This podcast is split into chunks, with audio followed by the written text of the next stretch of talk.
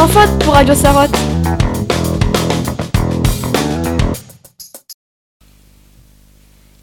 Bonjour chers auditeurs, aujourd'hui nous allons vous parler dans le cadre de la semaine de la presse d'un sujet d'actualité, la cybercensure. Inès, peux-tu nous expliquer ce qu'est la cybercensure?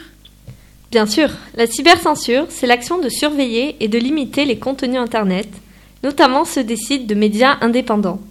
Cette surveillance d'Internet entrave la liberté de l'information, selon Reporters sans frontières. C'est une stratégie de plus en plus répandue par les prédateurs de l'information. Apolline, dis-nous où on peut la retrouver. Elle est présente dans certains pays, de façon plus ou moins importante, et particulièrement en Érythrée, dont on va vous parler aujourd'hui. Inès, peux-tu nous dire où se trouve l'Érythrée?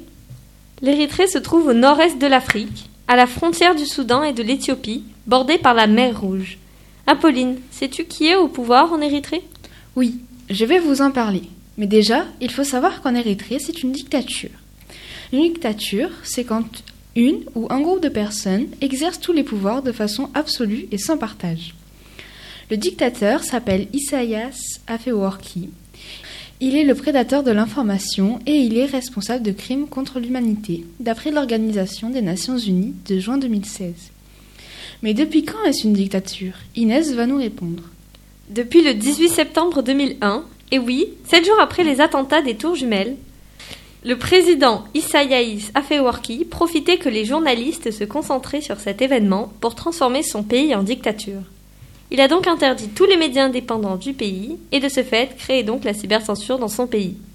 Mais depuis qu'il a interdit les médias indépendants, que deviennent les journalistes qui se révoltent? La prison d'Erayero est un lieu de détention construit spécialement pour les prisonniers d'opinion, soit les journalistes.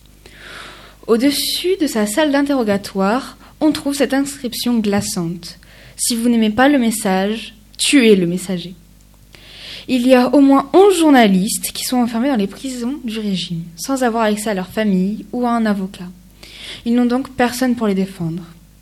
Et depuis 2001, Reporters sans frontières ne cesse de demander la libération et d'avoir des preuves que ces journalistes détenus sont bien vivants. Y a-t-il un classement mondial sur la liberté de la presse? Et où se placerait l'Érythrée Inès, éclaire-nous s'il te plaît. Oui, Apolline, ce classement existe. D'ailleurs, l'Érythrée a été classée 178e sur 180 de 2019 à 2020. Mais depuis 2021, il occupe la dernière place. Et oui, c'est le 180e pays sur 180, d'après le site de Reporters sans frontières. En 2006, ce site publie une liste d'ennemis d'Internet qui dénonce les pays qui contrôlent un espace de liberté. Et l'Érythrée en fait bien partie. Mais du coup, combien de personnes sont ou peuvent être connectées là-bas? Apolline, tu nous expliques. En Érythrée, moins d'un pour cent de la population est connectée, selon les chiffres de l'Union internationale des télécommunications des Nations unies, d'après le site Committee to Protect Journalists. C'est dur d'être connecté car l'accès à Internet est extrêmement limité et disponible seulement au moyen de connexion lente par les lignes de commuté ancienne technologie RTC téléphonique. En plus, toutes les communications mobiles doivent passer par Eritel et tous les fournisseurs de services Internet doivent se servir de cette plateforme contrôlée par le gouvernement. Mais des fois, les exilés essaient de donner un accès aux sites web d'actualité en ligne indépendants et aux émissions de radio. Mais les possibilités sont limitées en raison du brouillage des signaux et du contrôle étroit en ligne exercé par Eritel.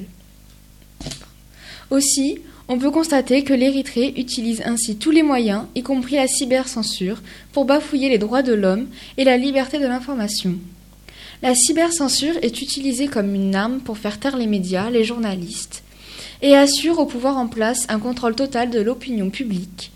Mais malheureusement, l'Érythrée n'est pas le seul pays qui utilise cette forme de manipulation. Effectivement, la cybercensure est également présente dans d'autres pays comme la Corée du Nord, classée 179e sur 180 selon le classement mondial de la liberté de la presse, et la Chine en 177e sur 180. Voilà, chers auditeurs, c'est la fin de ce podcast. Merci de nous avoir écoutés et à très bientôt sur l'antenne de Radio Sarotte.